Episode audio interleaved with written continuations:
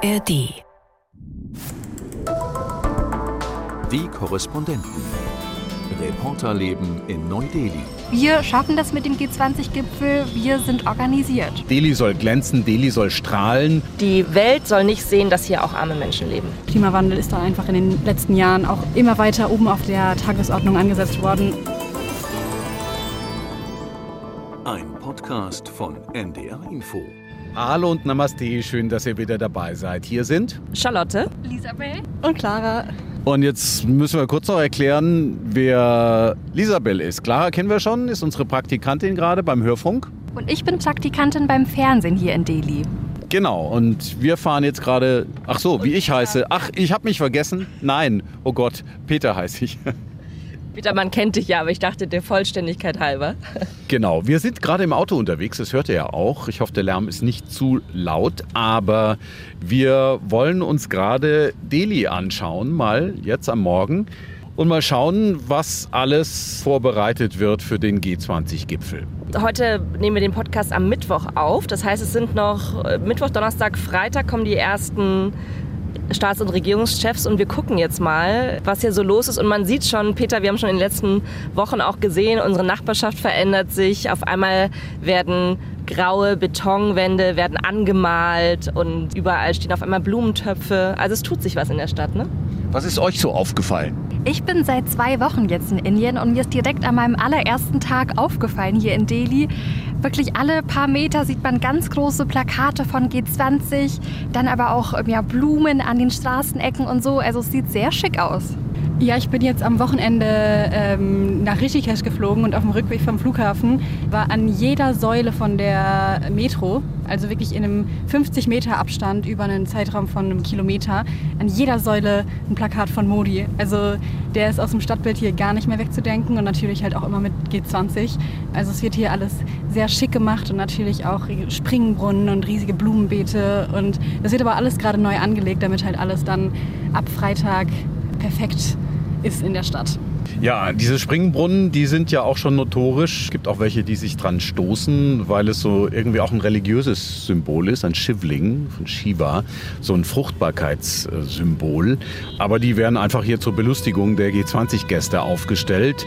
Es gibt ganz viele weiße Pötte die jetzt hier irgendwo stehen, die stehen dann irgendwie auf Verkehrsinseln und so, so 20, 50, einfach mal riesige Pötte mit kleinen, teilweise ein bisschen mickrigen Bäumchen drin, ne? so Palmen. Ich habe mich schon gewundert, weil erst standen diese Pötte da auf einmal und jetzt stehen da wirklich so mickrige kleine Palmensetzlinge, kann man fast sagen. Und ich frage mich, die muss jetzt ja noch niemand gießen in den nächsten Tagen. Und da steht PWD drauf. Was heißt denn PWD? Und äh, jemand hat dann gesagt, hat uns die Lösung verraten wie war das nochmal? Public Works Department, ja. Das ist wahrscheinlich ja viel von der lokalen Stadtregierung von Delhi, die jetzt offenbar ihre Stadt total aufhübscht. Ich weiß nicht, ob freiwillig oder von der Zentralregierung mehr oder weniger gezwungen, dass man jetzt sagt, hier, die Welt kommt nach Delhi und ihr sollt jetzt bitte euer Bestes geben und der Welt zeigen, was für eine moderne, schicke Stadt Delhi ist. Nee, also die sind nicht gezwungen, aber die wollen das auch selber machen, sagt die Stadtregierung von Delhi. Da muss man dazu sagen, das ist eine andere Partei als in der Zentralregierung. Das heißt, die Opposition regiert sozusagen Delhi. Gleichzeitig gibt es hier den höchsten Verwaltungsbeamten, den Lieutenant Governor. Und der ist wiederum von der Regierungspartei, von der BJP, also der Partei, die die Zentralregierung führt. Und zwischen denen gibt es einen Streit. Die einen sagen, ihr macht nichts, die anderen sagen, ihr gebt uns aber kein Geld.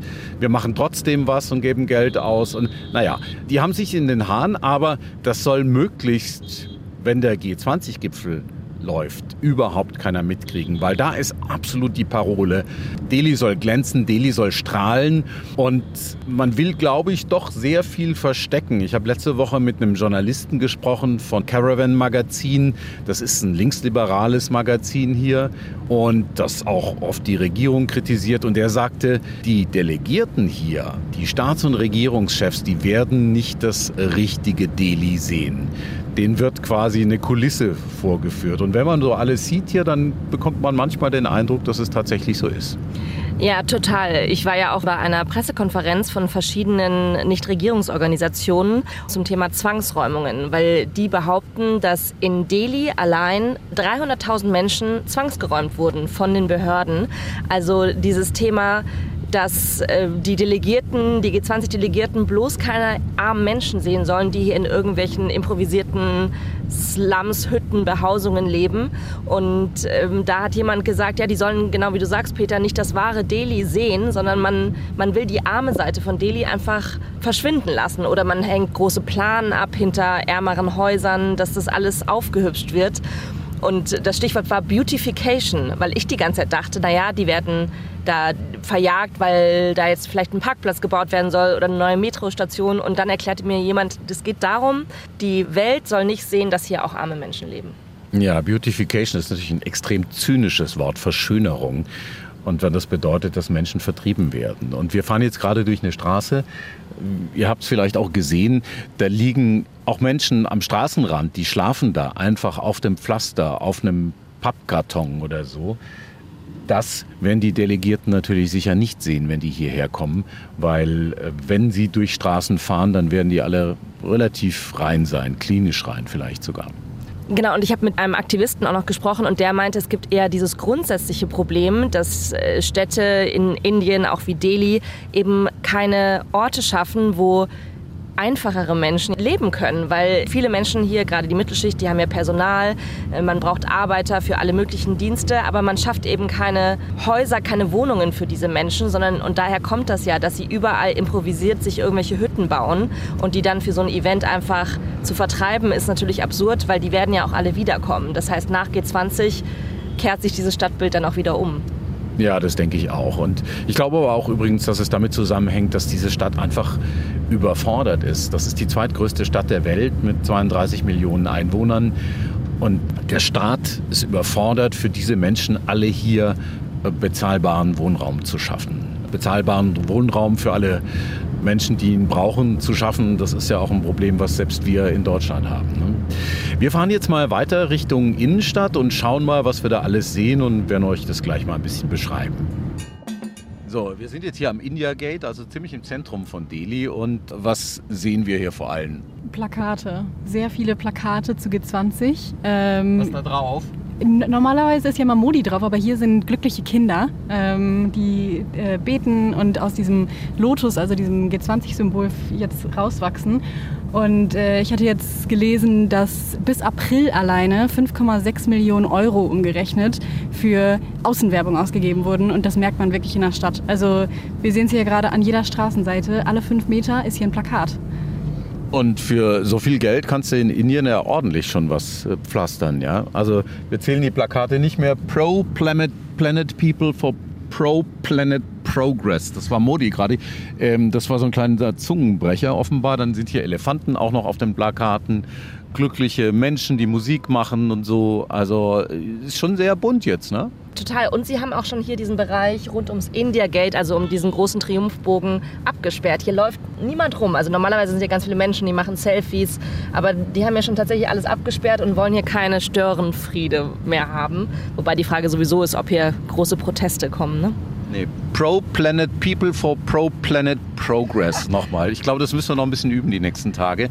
Das ist eines der Motti, das auf den Modi-Plakaten zu G20 drauf ist man hat den Eindruck, die haben mir sich ganz viele Sprüche überlegt oder irgendwo stand ja auch äh, Pro-Diversity, also für Vielfalt und überall sieht man eben diesen Modi, der sich ja wirklich so als Landesvater inszeniert, alle willkommen heißt und Welcome to the Delegates und genau, man stellt sich sozusagen vor, dass die Delegierten aus aller Welt jetzt hier äh, durchfahren und sich absolut willkommen fühlen von den Indern.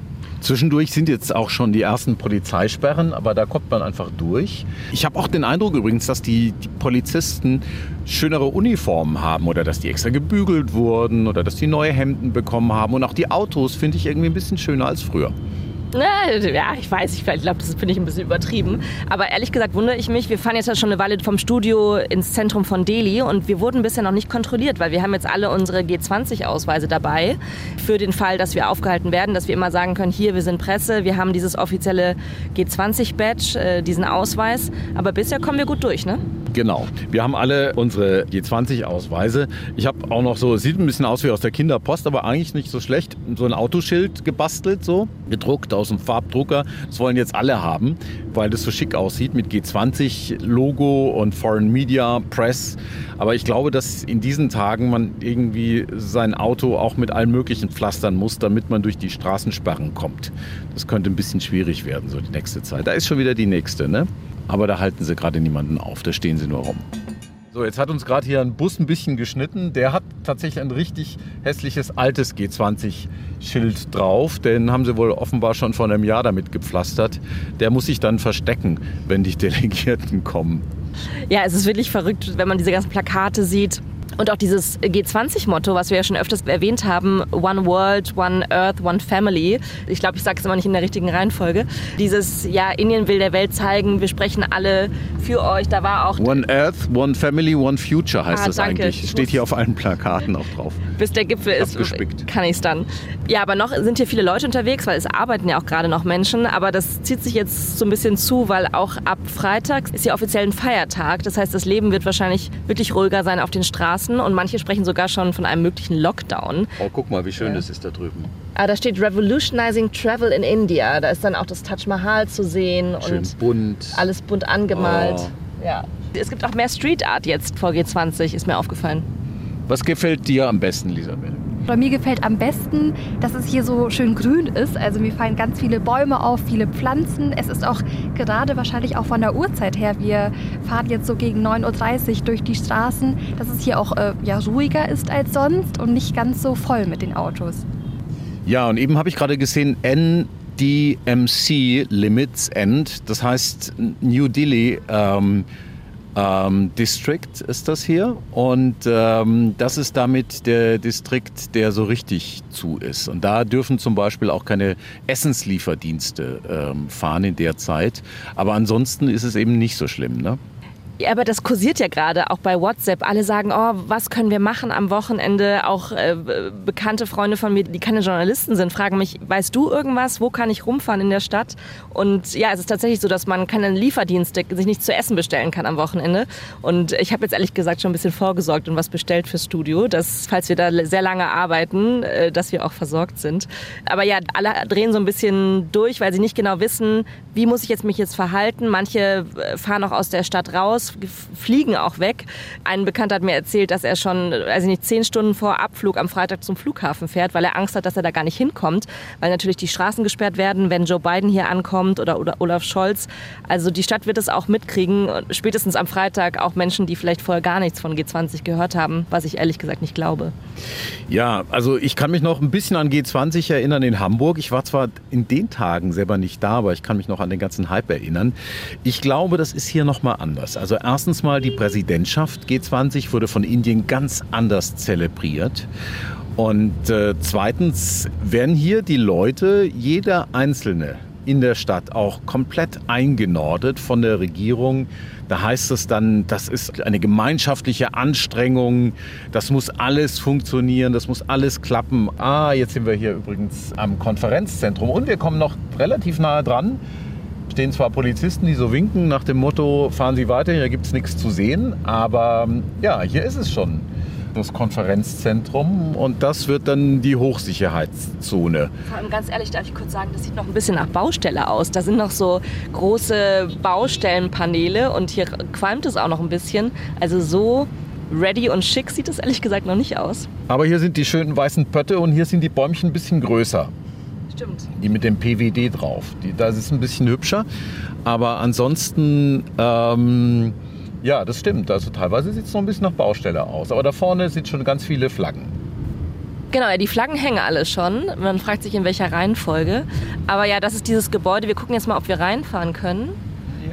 Ich glaube, äh, ja, da stehen sie schon mit automatischen Waffen. Ich bin mir nicht sicher, ob wir das versuchen sollten. Aber ja, das sieht, sieht schon sehr schick aus. Also es wird wahrscheinlich jetzt jeden Tag noch, noch heftiger und besser bewacht. Jetzt fahren wir hier so eine kleine Allee entlang. Hier sind nämlich die ganzen Flaggen, alle möglichen Flaggen, auch von irgendwelchen Staatenbünden, Afrikanische Union, die ja aufgenommen werden soll in die G20, ähm, OECD und so und die Landesflaggen. Hier sind wieder Flaggen. Also äh, und Plakate und Wasserspiele und Modi-Plakate und glückliche Familien und ja, Bharat Mandapam steht hier. Bharat Mandapam. Das ist dieses große internationale Konferenzzentrum hier. Jetzt bleiben wir hier mal kurz stehen. Okay, we, we just wait for a moment. Ja, das ist schon ziemlich beeindruckend hier, oder? Ja, finde ich auch. Also jetzt auch ja, so viele Farben. Aber was mir auch direkt auffällt, sind die ganzen Polizisten natürlich, die da stehen und irgendwie, wie du schon gerade sagtest, mit den Gewehren und so. Also und jetzt gerade werden wir, glaube ich, auch abgewimmelt. Das Fenster geht auf. Ah ja, da kommt schon einer. Das ist der Herr Ajay, der Polizist, der sagt uns jetzt, wir sollen weiterfahren. Okay, so we go on. Ähm Übrigens, ich war hier ja in diesem Media Center, als es noch, also quasi die Innenausstattung ausgebaut wurde. Links ist das Gebäude, wo dann das Media Center ist, wo wir alle sitzen. Und hier rechts, da sind dann die Staats- und Regierungschefs, wo die Verhandlungen stattfinden zu G20. Ah ja, und hier stehen ungefähr 50 Autos, die alle irgendwie was mit dem. Ach, das ist alles Polizei hier. Die haben keine Blaulichter drauf, aber die haben so Aufkleber-Polizei drauf und irgendwelche Summit-Aufkleber. Ich meine, ich sehe hier die ganzen Modi-Plakate. Ne? Ich meine, der Premierminister, es ist immer nur der Premierminister, der diese Botschaften vermittelt, kein anderer oder eben namenlose Inderinnen und Inder. Und äh, ich habe gerade einen Beitrag gemacht, die Modi-Show, G20, die Modi-Show. Und so kann man es, glaube ich, schon auch sehen. Ah, das National Crafts Museum, da war ich auch schon mal. Man kann das schon so sehen, weil es ist wirklich, es geht um einen Mann hier. Und das ist der, der quasi G20 in dieses Land geholt hat. Und das ist der, der nicht nur Premierminister ist, sondern irgendwie auch oberster Eventmanager des Landes, habe ich den Eindruck. Ja, zumindest wenn man ihn hier überall sieht. Und äh, du hast es ja auch in deinem Beitrag schon berichtet, es geht hier vor allem auch um Innenpolitik, weil ja Indien nächstes Jahr wählt. Und es ist ganz klar ja auch dieses Zeichen für die Inderinnen und Inder, hier ich, Narendra Modi, zeigt der Welt, wie selbstbewusst wir inzwischen sind und dass wir diesen großen Gipfel veranstalten und dass wir die Stimme des globalen Südens sind. Das ist ja auch immer wieder dieses Motto der G20-Präsidentschaft. Also dieses neue, erstarkte Selbstbewusstsein und dass Indien jetzt mit am Tisch sitzt mit den anderen Entscheidungsträgern in der Welt. Ja, und vor allen Dingen, dass es eine äh, gewichtige Stimme ist und auch Sprecher für eine ganze Staatengruppe, nämlich für den globalen Süden. Das heißt, ähm, das unterstreicht die Bedeutung Indiens und gleichzeitig dieser Multilateralismus. Das heißt, dass Indien sich nicht an einen Block bindet, weder jetzt an die Russen zum Beispiel noch an den Westen. Und das ist das Selbstbewusstsein, das hier auch zum Ausdruck kommt. So, jetzt gucken wir hier mal, wo wir durchfahren können. Okay, we, we go this way, okay. Hier stand gerade Encouraging Life, also ähm, also ein Aufruf zum Leben, Lifestyle for the Environment, also ein, ein besserer Lebensstil für die Umwelt. Also das sind alles so wie so Kalendersprüche und daneben ist immer groß Modi zu sehen. Also da, da haben sich einfach, ich, ich, ich wäre ja gerne bei diesem Meeting gewesen, wo sie zusammensaßen und sich überlegt haben, welche tollen Sprüche können wir der Welt zeigen und diese ganzen Plakate, die hier hängen. Ja, da spricht auch schon natürlich ein großer Stolz draus. Also das ist, ich glaube, das ist schon etwas, was sich auf die Leute überträgt.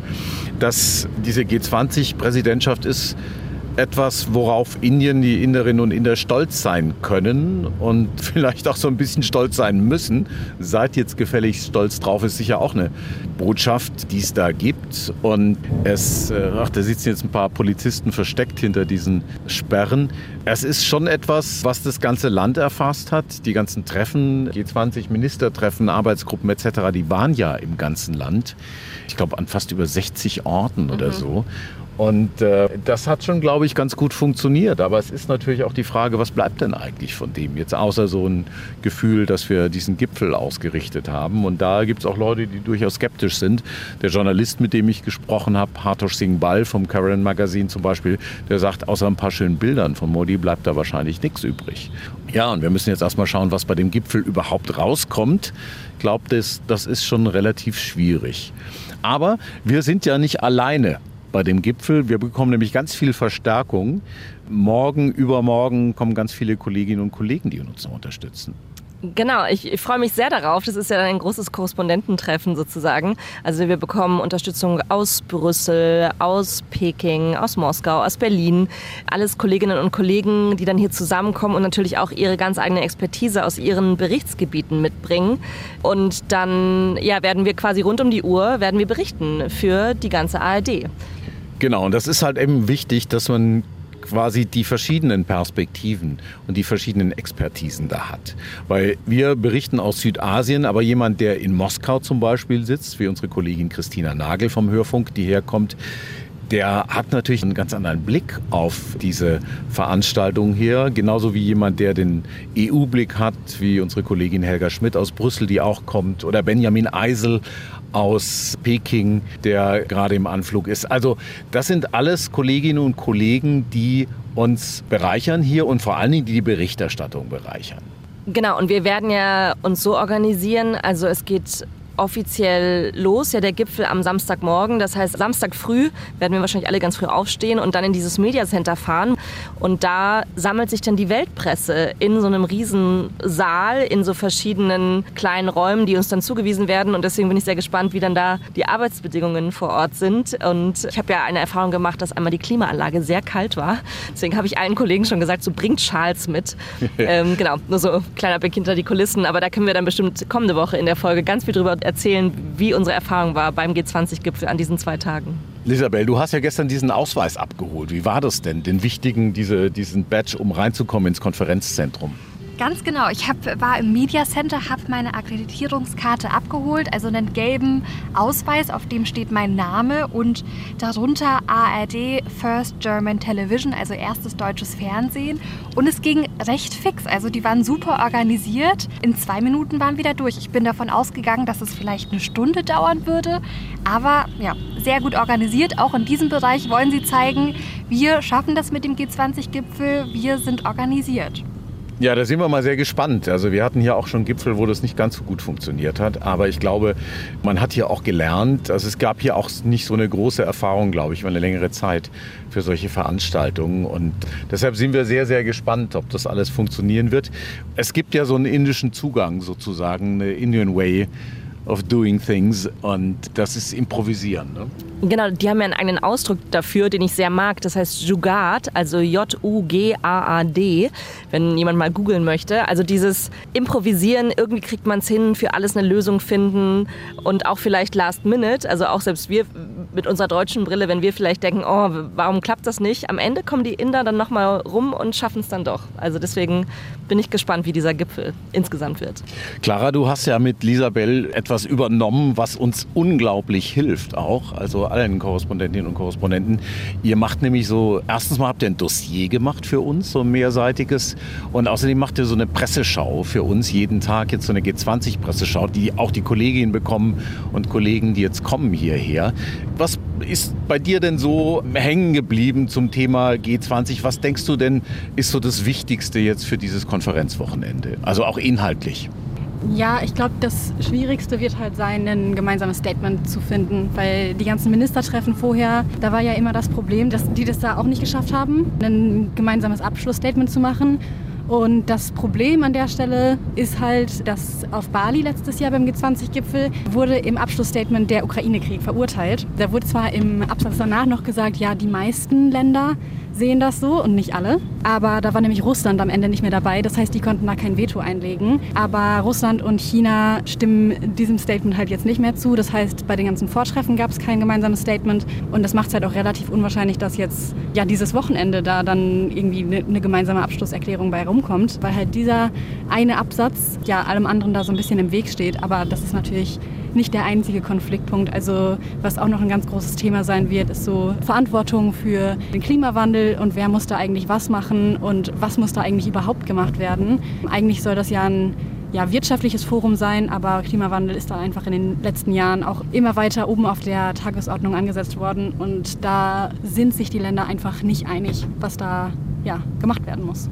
Vor allen Dingen der globale Süden will ja 100 Milliarden Dollar, um äh, die Folgen des Klimawandels abzumildern. Und ich glaube, da gibt es noch eine große Zurückhaltung auch bei den Industriestaaten, das tatsächlich auch so zu finanzieren. Also da gibt es natürlich viele Streitpunkte. Und was natürlich auch wichtig ist für den Gipfel, weder der chinesische Staats- und Parteichef noch der russische Präsident kommen. Also auch Putin hat vor einigen Tagen schon absagen lassen er wird hier nicht auftauchen. Es gab ja lange eine Spekulation, ob er tatsächlich kommt. Es waberten hier Gerüchte durch die Stadt und es hieß, ja, ja, der kommt und so. Am Ende kam er doch nicht. Die Kollegin in Moskau sagte dann, naja, das ist für den erstens mal eine Sache, der hat Angst vor Krankheiten. Zweitens natürlich allgemein um seine Sicherheit. Und drittens ist auch eine große Frage, wer spricht denn dann mit ihm? in Delhi und was für Bilder bekommt er denn? Und nur wenn er quasi auch demonstrieren kann, dass er tatsächlich Staatsführer hat, die mit ihm sprechen und dass er nicht isoliert ist, nur dann macht es für ihn Sinn. Und deshalb hat er offenbar abgesagt, weil er dann auch so isoliert wäre her, dass er keine guten Bilder bekäme. Ja, er trifft wohl lieber Kim Jong-un aus Nordkorea, haben wir jetzt gestern gehört, wo man so denkt, oh, vielleicht will er doch ablenken und sein eigenes kleines Meeting veranstalten. Indien hat ja auch den ukrainischen Präsidenten Zelensky ausgeladen vor einiger Zeit, weil sie gesagt haben, ja, das G20-Forum sei ja jetzt kein Forum, wo man über globale Sicherheit spricht, sondern das sei eher Sache des UN-Sicherheitsrats, sondern bei G20 gehe es ja eher um Entwicklungsthemen und äh, wirtschaftlichen Wachstum. Also sie wollen am liebsten, die Inder wollen am liebsten müssten diesen ganzen Ukraine-Krieg ausklammern, was sie natürlich nicht schaffen werden. Deswegen wird das definitiv alles überschatten. Ja, da werden wir mal schauen, was das alles gibt. So, wir sind sehr gespannt. Ich glaube, wir müssen ein kleines bisschen vorschlafen noch, damit wir diese sehr, sehr, sehr langen Tage auch durchstehen. Ansonsten, wenn ihr Anregungen habt, wenn ihr Kritik habt, wenn ihr uns irgendwas schreiben wollt, schreibt gerne an neudeli.ndr.de, neudeli in einem Wort at ndr.de. Aber äh, bitte habt Verständnis dafür, dass wir vor dem Wochenende nichts mehr lesen können werden. Und danach brauchen wir, glaube ich, ein, zwei, drei Tage, um mal ein bisschen auf die Beine zu kommen. Aber ansonsten lesen wir natürlich sehr, sehr gerne, was ihr schreibt und sind auch dankbar sehr für Anregungen, die ihr uns gebt. Ja, genau. Dann hören wir uns kommende Woche und jetzt erstmal Tschüss aus G20 City. Tschüss. Tschüss. Ciao, gute Woche. Die Korrespondenten. Reporterleben in Neu-Delhi. Ein Podcast von NDR Info.